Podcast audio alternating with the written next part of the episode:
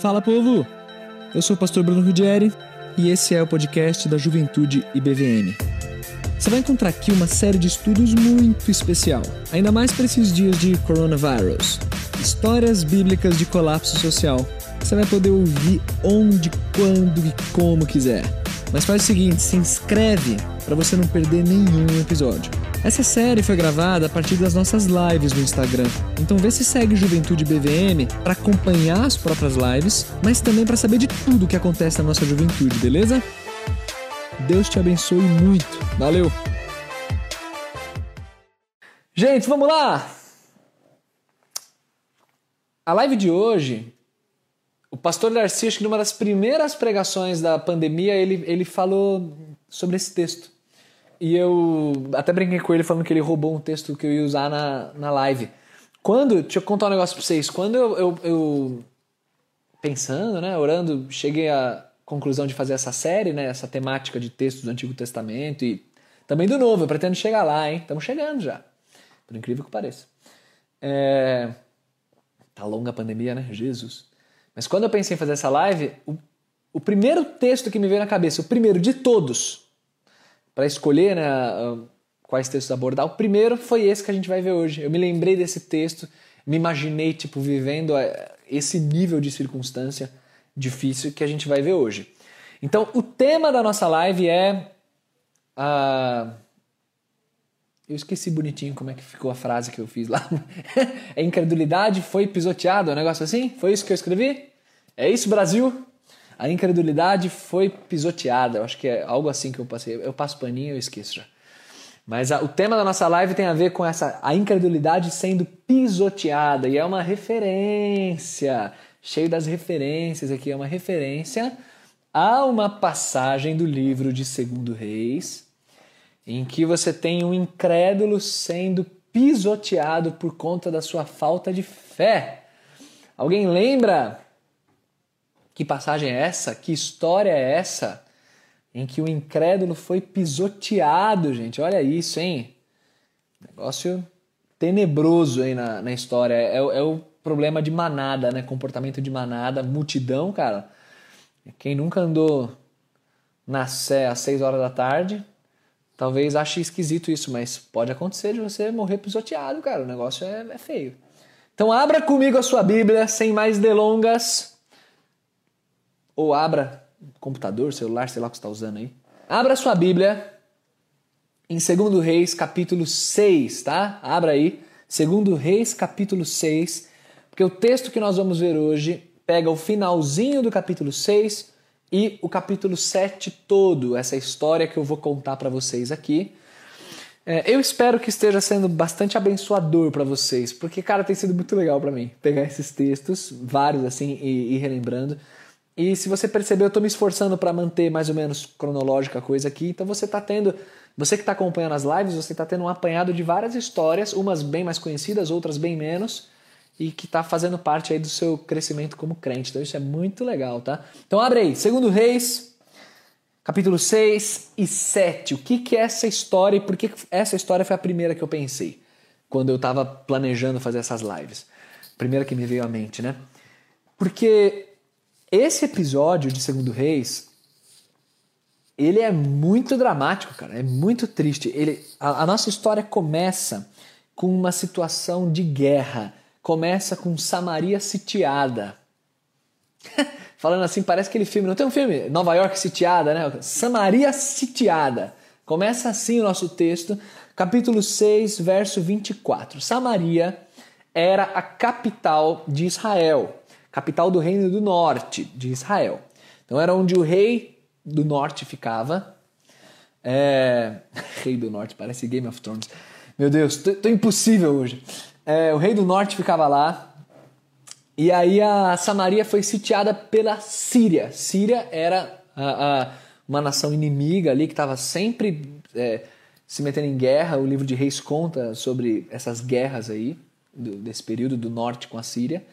E nesse momento acontece que Síria, Ben Haddad, não, né, o rei Ben Haddad da Síria, sitia Samaria. Eles tinham um exército muito mais poderoso e eles cercam a cidade. Se você não é um, um cara da literatura militar, se você nunca leu Sun Tzu, Arte da Guerra e tal, se você não manja das estratégias militares, deixa eu, que não manjo nada, te contar que, que é sitiar, porque pode ser que tenha jovem aí que não sabe o que, que é sitiar. Fala, sítio? Sítio é lugar que tem plantação? O que, que é sítio? Sitiar é uma estratégia muito cruel, cara. O que, que você faz? Você cerca todas as entradas né, as saídas da cidade, você impede a entrada de suprimento na cidade, você fica lá com seu exército, e ao invés de você se arriscar invadindo, tentando derrubar muro e tudo mais, o que, que você faz? Você que está ali em torno daquela cidade, você está sempre bem suprido, então você fica trazendo suprimentos da sua terra sempre que você precisar, ou já tem uma grande, uma grande provisão. E o povo que está dentro dos muros fica lá. E quais são as opções que você dá para o povo? Morrer de fome ou sair, abrir as portas para guerrear e aí, aí você invade a cidade facilmente porque o seu exército é mais poderoso. Então, essa era a situação de Samaria nesse momento. Imagina você sendo um habitante ali de Israel, cercado na cidade, sabendo que os suprimentos têm prazo de validade e que você não pode nem ir embora porque tem um exército ali prontinho para te matar, e, e, é ali que você está. O que, que esse tipo de situação gera? Gera um caos dentro dos muros da cidade. E quando você pensa em produto, quando você pensa em economia, olha aí os economistas, né? Tá mó na modinha esse negócio de investimento e tudo mais. Um monte de jovem aí tá estudando sobre isso, desde que conheceram a, Be a Betina, né? Betina? Oi, meu nome é Betina tal. O pessoal tá estudando investimento e tal. Vocês investidores, o que, que acontece? Na cidade está num, num, num estado de sítio há um, um, um, grave problema naquele equilíbrio entre oferta e demanda, né? E aí o que acontece é uma inflação. Caramba, falando assim, parece que eu sou um gênio da economia. Mas acontece uma inflação e uma inflação a tal ponto que o verso 25 diz que uma cabeça de jumento valia 80 peças de prata. Cara, valia quase tipo um, quase um quilo de prata, uma cabeça de jumento. Primeiro que cabeça de bicho definitivamente não é uma carne nobre, né? E, é, e ainda mais jumento, que era um bicho que a carne é ruim e um bicho tido como imundo. Em Israel, uma cabeça de jumento valia quase um quilo de prata. Então a inflação chegou a esse ponto, porque estava o caos dentro dos muros da cidade. Agora imagina isso, cara! Pandemia pelo menos até o que a gente viveu, o que a gente viveu até o momento, é ficha perto disso aqui, fichinha. Isso aqui é o caos, a morte te esperando lá de fora e, e cabeça de jumento valendo um quilo de prata. Meu Deus, o que, que é isso? Quase um quilo de prata. Então chegou a, a esse ponto. A fome assolou Samaria de tal maneira que o texto relata no finalzinho do capítulo 6 uma crueldade sem tamanho, cara. Um negócio assim de embrulhar estômago. Vocês estão ouvindo a Alice chorar? Não sei se dá para ouvir daqui. Se der para ouvir, o choro dela vai ser uma trilha sonora fúnebre, porque eu vou contar o que aconteceu aqui. Duas mães fizeram um acordo de cozinharem os seus bebezinhos para comerem. Um dia cozinha de uma, no outro dia cozinha da outra. Negócio pesadíssimo, pesadíssimo. E aí o, o rei ele até envolvido na discussão, porque a mãe não quis ceder o bebê. Você lê lá depois, o negócio, cara, de embrulhar o estômago mesmo, assim, tragédia nível hard. E aí, é, diante desse quadro de tamanha crueldade, o rei fica indignado com essa situação, o rei de Samaria, o rei de Israel, e ele fica bravo com o profeta Eliseu. A última live a gente viu sobre o profeta Elias, né? É, finalzinho do profeta Elias, a gente viu que Eliseu seria ungido né, após Elias, Deus orientou isso para o profeta Elias. Aqui você já tem o profeta Eliseu, que era um baita profeta, assim como Elias, que fez vários milagres pela graça do Senhor e direção do Senhor. Um cara, as histórias de Eliseu são deliciosas de, de serem lidas, muito legal. E o rei está bravo com o profeta Eliseu. Por que, que ele está bravo com Eliseu? O texto não fala. Mas ao que parece, podemos supor aqui que talvez tenha rolado um diálogo entre Eliseu e o rei, e Eliseu dizendo que Deus estava a par disso e a situação seria diferente. Pode ser que tenha havido um diálogo assim, e o rei, vendo aquela crueldade acontecendo, aquela situação absurda por causa do pecado do povo, tá? O rei, o rei aqui era o filho de Acabe, que é o que perseguiu o profeta Elias, um rei péssimo, não queria nem saber de Deus. E estava colhendo frutos por conta disso. Mas o rei, então, talvez, olhando aquela situação, fala: Meu, que, que Deus está fazendo com o povo? Tal? Que, que situação é essa, né? Eliseu, cadê Deus? E aí o rei fala: Eu vou matar Eliseu. Eliseu não vai ficar vivo mais, não, cara. Vou acabar com, com o profeta Eliseu. É, verso 33 é digno de nota aqui, porque é, basicamente o que, a, o que o rei diz é, é: Esse mal vem do Senhor. E se é assim, o que mais eu esperaria do Senhor? Então, tipo, se o Senhor já está arrasando a terra dessa maneira, a ponto de ter fome, de ter tragédias como essa, que mais eu posso esperar do Senhor? Então, mano, eu vou matar Eliseu. Eliseu tá, tá de brincadeira comigo sendo profeta de Deus e aí a situação desse jeito que tá. E aí o rei manda um mensageiro. Eliseu, como profeta, é, Deus conduz Eliseu ali, que ele já sabe da vinda do mensageiro, ele já, Eliseu está sempre um passo à frente, né? E aí, quando o mensageiro do rei chega, é, Eliseu já pega e, e, e, e, já, já solta uma profecia das brabas, aqui, ó, no capítulo 7, verso 1. Eliseu fala o seguinte: amanhã, imagina isso, tá? O rei acabou de ver bebê sendo cozinhado e, sabendo que cabeça de jumento está valendo quase um quilo de prata. Eliseu fala assim: amanhã, a esta hora mais ou menos, farinha, cevada vai ser vendida por uma pecinha, por um ciclo. Aí tem a, a, uma medida que é absurdamente menor do que a medida que cabeça de jumento estava sendo vendida. É, alimentos de verdade, alimentos úteis do dia a dia, Eliseu fala que amanhã, imagina isso, dia seguinte vai estar sendo vendido a um preço de boa. O que Eliseu está anunciando para o mercado, é, como estudante de economia aí, ó, é uma deflação. Vai ter agora uma deflação absurda, os preços vão cair e na porta de Samaria vai estar sendo vendida ali é, comida de verdade por um precinho ó, barato. Imagina, quem, quem acreditaria? Não, falando sério, assim, é porque aqui é, é, a, a diferença de cifra é absurda, mas quem acreditaria hoje se alguém te fala que a gasolina, que três meses atrás estava valendo um rim, é, hoje ia estar tá nessa uma das maiores deflações aí que, que tem, a gasolina sendo pechinchada aí. Quem acreditaria? Tipo, num espaço de pouco tempo aconteceria isso? Ficaria meio incrédulo, né? Não é diferente com esse capitão que ouve essa notícia. E aí, para continuar contextualizando vocês na história, o verso 2 nos conta o seguinte: Porém, o capitão a cujo braço o rei se apoiava, então isso aqui é para enfatizar, para destacar que era um capitão muito importante do, do exército do rei de Israel.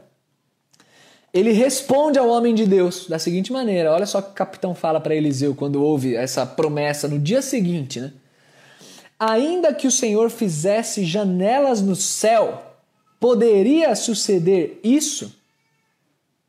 Ó a pergunta. Então é uma pergunta que qualquer incrédulo faria, né? Mesmo que Deus abrisse uma janela no céu, isso aconteceria?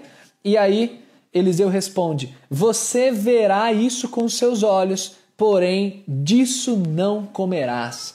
Toma, toma, incrédulo. Você não, não experimentará isso. Você vai ver isso acontecendo amanhã, mas você mesmo não vai experimentar. E aí, a partir do verso 3 do capítulo 7, a história ela passa a enfatizar, em contraste com esse capitão, ela passa a enfatizar agora quatro leprosos. Gente, leprosos, para quem não sabe, para quem de repente não é da igreja e está acompanhando a história aqui e tal, é, os leprosos, são doenças gerais que tinham de pele, eles, eles eram colocados à parte da sociedade.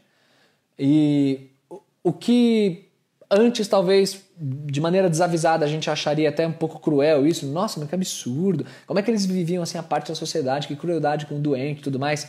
Mas é por causa da questão do contágio e o baixo conhecimento que eles tinham. Então a lei de Moisés orientava né, que, que os leprosos não podiam viver em, em, junto com a sociedade. E isso faz bastante sentido hoje, agora, né? A gente vivendo pandemia e a gente lê um negócio desse, a gente entende um pouco mais, né? É, essa questão de distanciamento social, isolamento. Então o que acontece é que tem quatro homens leprosos que estão à entrada da porta. E quer dizer, cara, eles estão num limbo ali que Eles não estão dentro da cidade, porque não podem, por serem leprosos, quatro amigos ali. E eles também não estão lá com os sírios, porque eles são israelitas, eles não são sírios. Então eles tipo não estão com medo de ninguém, são leprosos, estão sofrendo também com a situação. E, uh, e aí? Que eu faço agora, né? Esses quatro leprosos estão lá. Se no versículo 2 você tem uma demonstração de incredulidade, a partir do verso 3 a gente precisa falar sobre fé. Porque, em alguma medida, é o que esses leprosos demonstraram. Eles, conversando entre si, chegaram a uma conclusão que me parece bastante bastante boa, bem, bem interessante. Eles conversam e falam o seguinte, cara, tem um exército ali fora. A gente não está dentro da cidade. Se a gente está na cidade, a gente morre junto com a galera que está na cidade. E a gente mesmo leproso está aqui fora. Então se é para morrer ficando aqui. Uma fugitiva aqui, ó, Alice. Desculpa aí, gente. Se é para morrer ficando aqui, que diferença faz se a gente tentar algum contato com o exército sírio? Vamos lá, mano, vamos com o exército sírio, vamos se apresentar para eles falar, ó, seguinte, aqui, se vocês quiserem receber a gente, estamos juntos e matar. Porque se ficar a gente morre, então se a gente for, a gente morre do mesmo jeito. Faz bastante sentido isso. E essa resolução desses leprosos me faz pensar a respeito de fé. Me faz pensar que é, a fé. Eu tô com muito medo de falar isso para jovens, tá? Mas a fé, ela possui uma certa intersecção, sabe aqueles círculos assim que ficam aquele meiozinho? Ela tem uma certa intersecção com a irresponsabilidade. E isso é muito perigoso falar para jovem, porque jovem é normalmente irresponsável, né? Jovem não pesa bem as coisas antes de tomar decisão. Muitas vezes é impulsivo, muitas vezes é precipitado. Isso é comum em jovens. E eu tô com medo de falar isso porque eu não quero jamais incentivar irresponsabilidade. Só que, por outro lado, uma pessoa que é exageradamente prudente, responsável, calculista, tantas vezes fica travada e não toma posicionamentos que deveria tomar. Não tem coragem de assumir riscos, não tem coragem de colocar a cara a tapa em situações que exigem de nós mais coragem.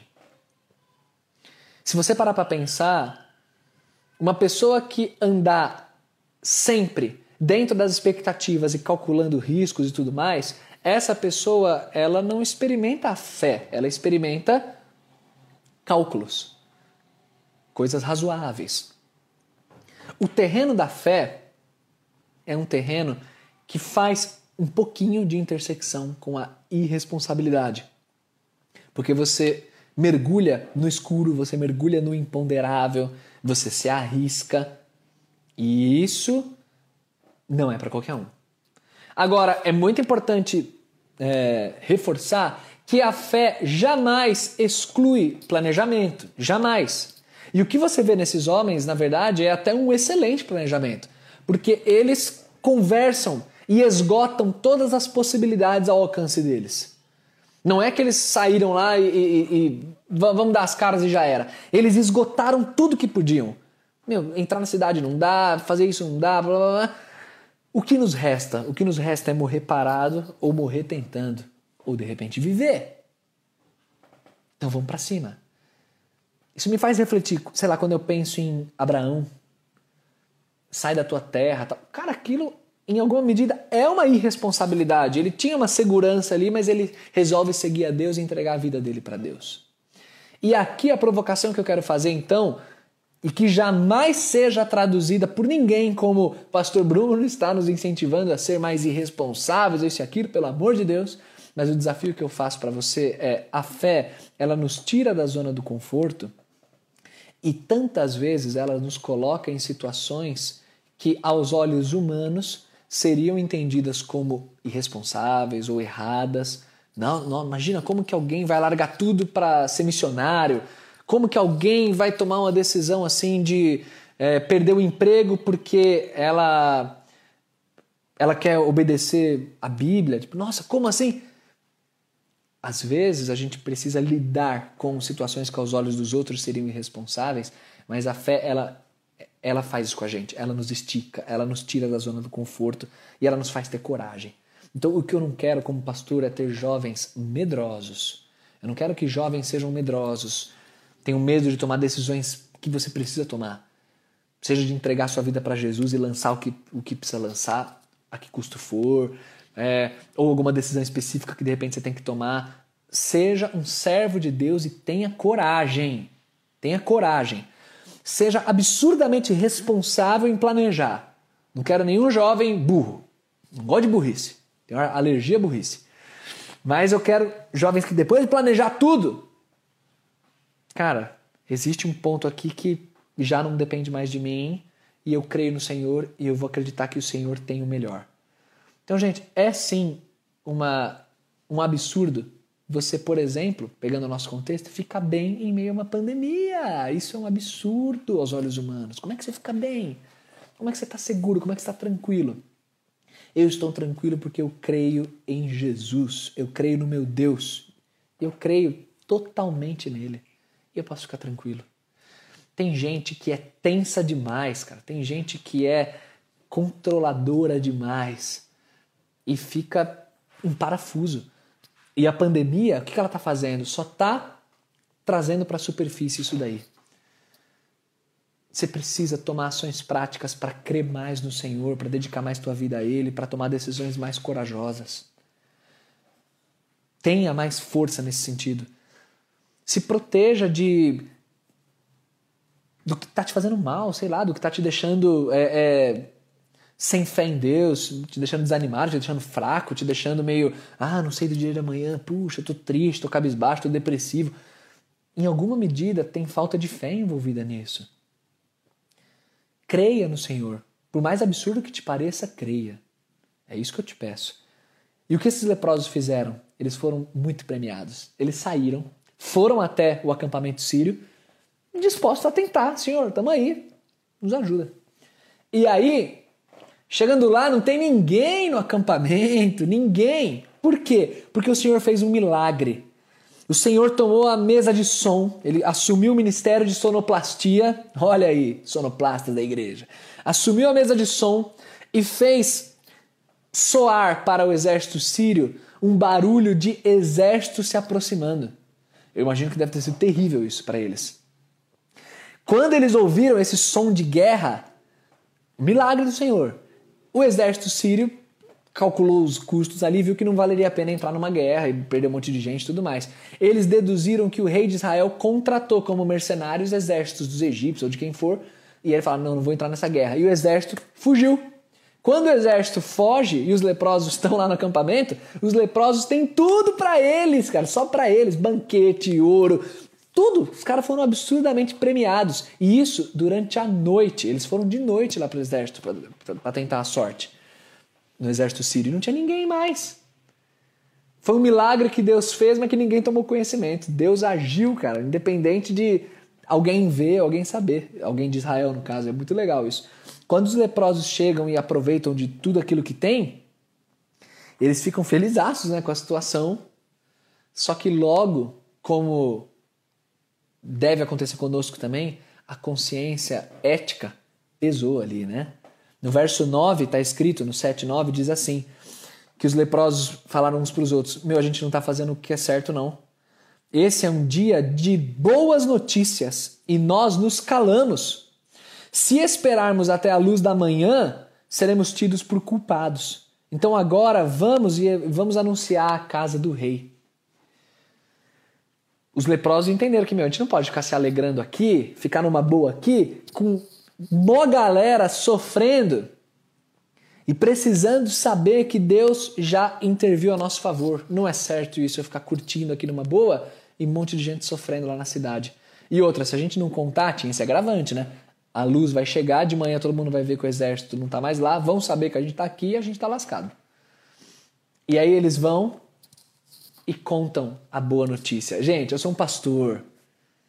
Vai, vocês são inteligentes. Qual que é a associação mais óbvia possível de aplicação que a gente pode fazer a isso daqui?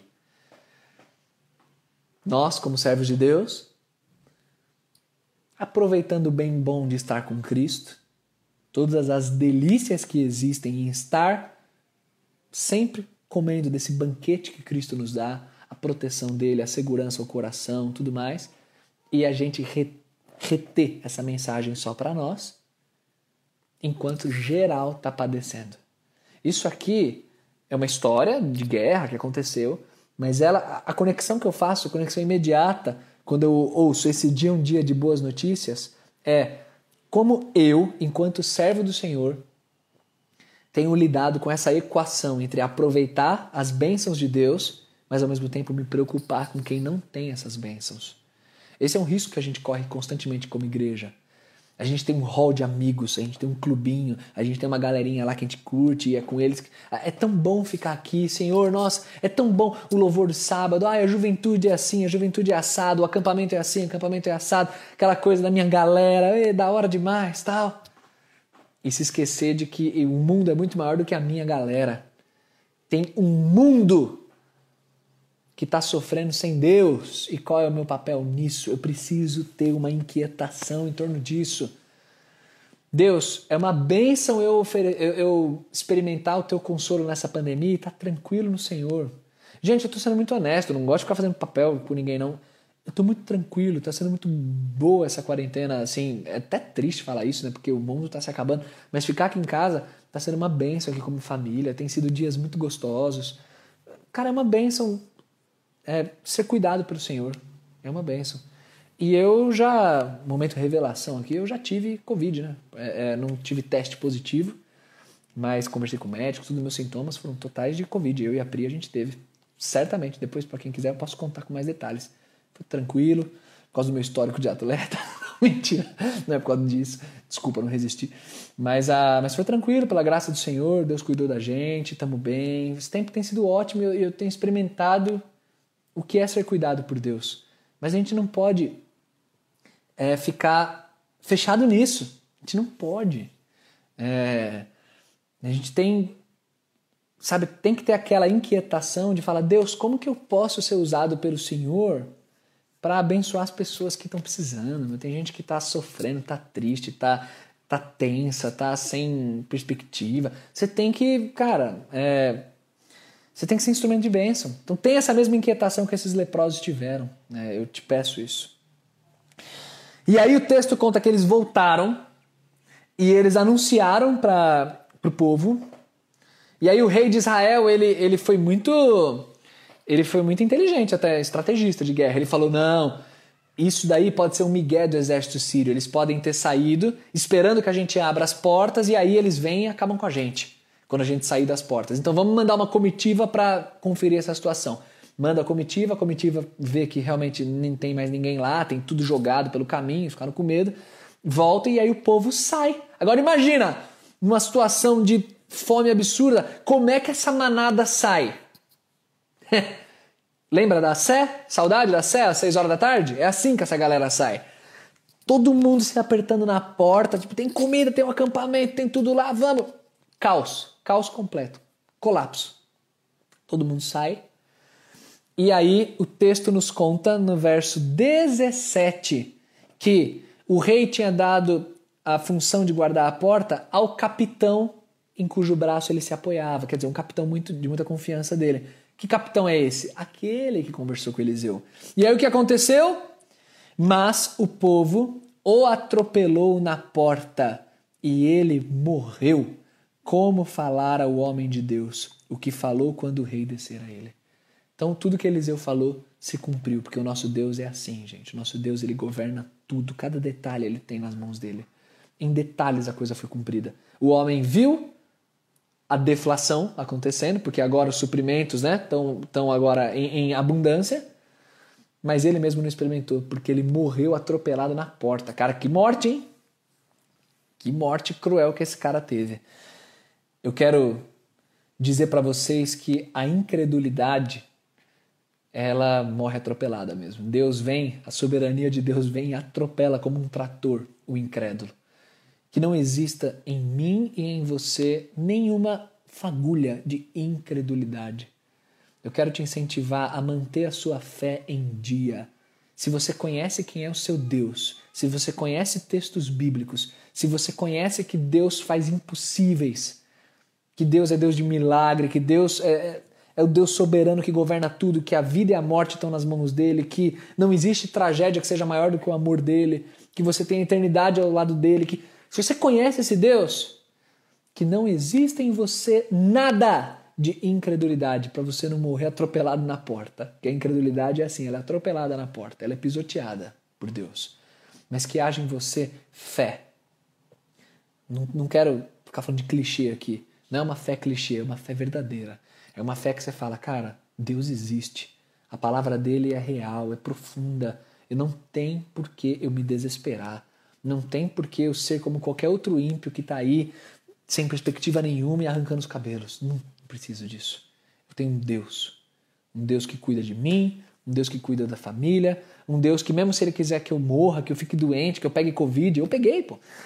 Se Deus quiser, eu tô com Deus, seja o que for, eu estou com meu Deus. Creia nisso, gente, por favor, te peço isso, creia. Se você nunca teve um relacionamento assim com Jesus, se Deus para você é alguém distante, que você nunca acessou esse tipo de relação com Deus, faz uma oração sozinho aí no teu quarto, onde você estiver, cara, quando você acabar essa live, e fala: Deus, eu quero experimentar isso que esse pastor está falando. Eu quero ter uma vida verdadeira contigo, eu quero te conhecer mais. E Deus vai conduzir tua vida de um jeito maravilhoso que você não tem ideia. Deus vai acalmar teu coração de um jeito que você não tem ideia. Creia nisso. Para a gente terminar, um texto que eu gosto muito, fechando essa, essa história, né? Só como um paralelo aqui. Concluindo, já falei demais. Eu tô me empolgando nessas lives, hein? Eu tô falando cada vez mais. Daqui a pouco eu vou pregar duas horas aqui de live. Lucas, capítulo 18. É o último texto do dia. Quando Jesus é, conta uma história, uma parábola da viúva, né, persistente e tal, ele conta uma história para ensinar as pessoas que elas têm que sempre perseverar em oração, elas nunca podem é, parar. E aí ele conta essa história, uma história bem bonita, uma parábola, você lê lá depois de Lucas 18, mostrando que a gente tem que ser perseverante na oração, perseverante na fé. E aí o verso 8 ele termina com uma pergunta que por anos me acompanha. Eu sempre falo disso e, e eu, eu, gosto muito dela. 18:8 do Evangelho de Lucas. Eu digo a vocês que depressa lhes fará justiça. Ele está falando que Deus faz justiça. Contudo, quando vier o Filho do Homem, achará porventura fé na terra? Quando Cristo voltar, ainda vai existir fé na terra? E eu gosto sempre de responder que, com muita humildade, mas Senhor, no que depender de mim, deste servo, pelo que eu conheço de Ti, vai haver fé na terra. Se eu estiver vivo, vai ter fé viva na terra, porque eu creio no Senhor. Eu quero que cada um de vocês consiga dizer a mesma coisa com honestidade para Deus. Senhor, eu creio em Ti, eu não preciso ficar assustado, eu não preciso ficar. Eu creio em Ti, na Tua soberania, no Teu governo. Deus nos abençoe, gente. Vamos orar. Fica ainda aqui na oração. E depois da oração eu tenho um aviso muito legal para dar para vocês. Fiquem aí, tá bom? Vamos orar. Pai, é... eu creio. Eu creio no Senhor. Creio no teu governo, creio no teu amor. Mesmo quando as coisas andam em direção contrária ao que eu imagino, eu continuo crendo que o Senhor nos ama continuo crendo que o Senhor tem o melhor. Pensando especificamente em coronavírus, nosso país está vivendo um momento dos piores. Talvez ainda continue assim, intensifique ainda mais. É, muita gente sofrendo, Senhor. Muita gente sofrendo com doença, com morte, com perda, né, luto. Muita gente sofrendo com perspectivas profissionais. E no homem que não te conhece, a gente encontra medo, vazio. Mas a gente te conhece, Pai, a gente te ama, a gente tem uma relação contigo. E eu peço que o Senhor não deixe que as trevas façam com que o nosso coração fique pequeno diante de tudo isso, fique temeroso, eu peço que o teu evangelho, a melhor notícia que um dia a gente teve conhecimento, morte e ressurreição do teu filho na cruz, que isso faça queimar o nosso coração de tal maneira que a gente continue crendo, que a gente continue fiel, que a gente continue firme, independente do que aconteça. Nos use, Senhor, por favor, como ferramentas, como instrumentos de bênção, como um farol para um mundo perdido, para um mundo com medo, para um mundo que não sabe o que fazer quando as coisas saem do controle. Mas eu sei, Pai, que as coisas nunca saem do teu controle e nisso meu coração descansa. Não deixa nenhum de nós ter uma incredulidade que vai ser pisoteada no final. Nos ajuda, Senhor, a ter uma fé genuína e que experimenta, inclusive, milagres, se assim o Senhor quiser. Muito obrigado por ser o nosso Deus, porque a gente te chama de Pai e porque a gente crê no Senhor de todo o coração. Nós te amamos, Senhor, e é em nome de Jesus que a gente ora. Amém. Amém, meu povo. Deus abençoe. Amanhã plantão de oração. Live dos adolescentes com o trotinho sempre rolando, acompanhe. Sexta-feira estamos juntos de novo aqui com mais um texto de colapso social. Gente, amo vocês. Fui.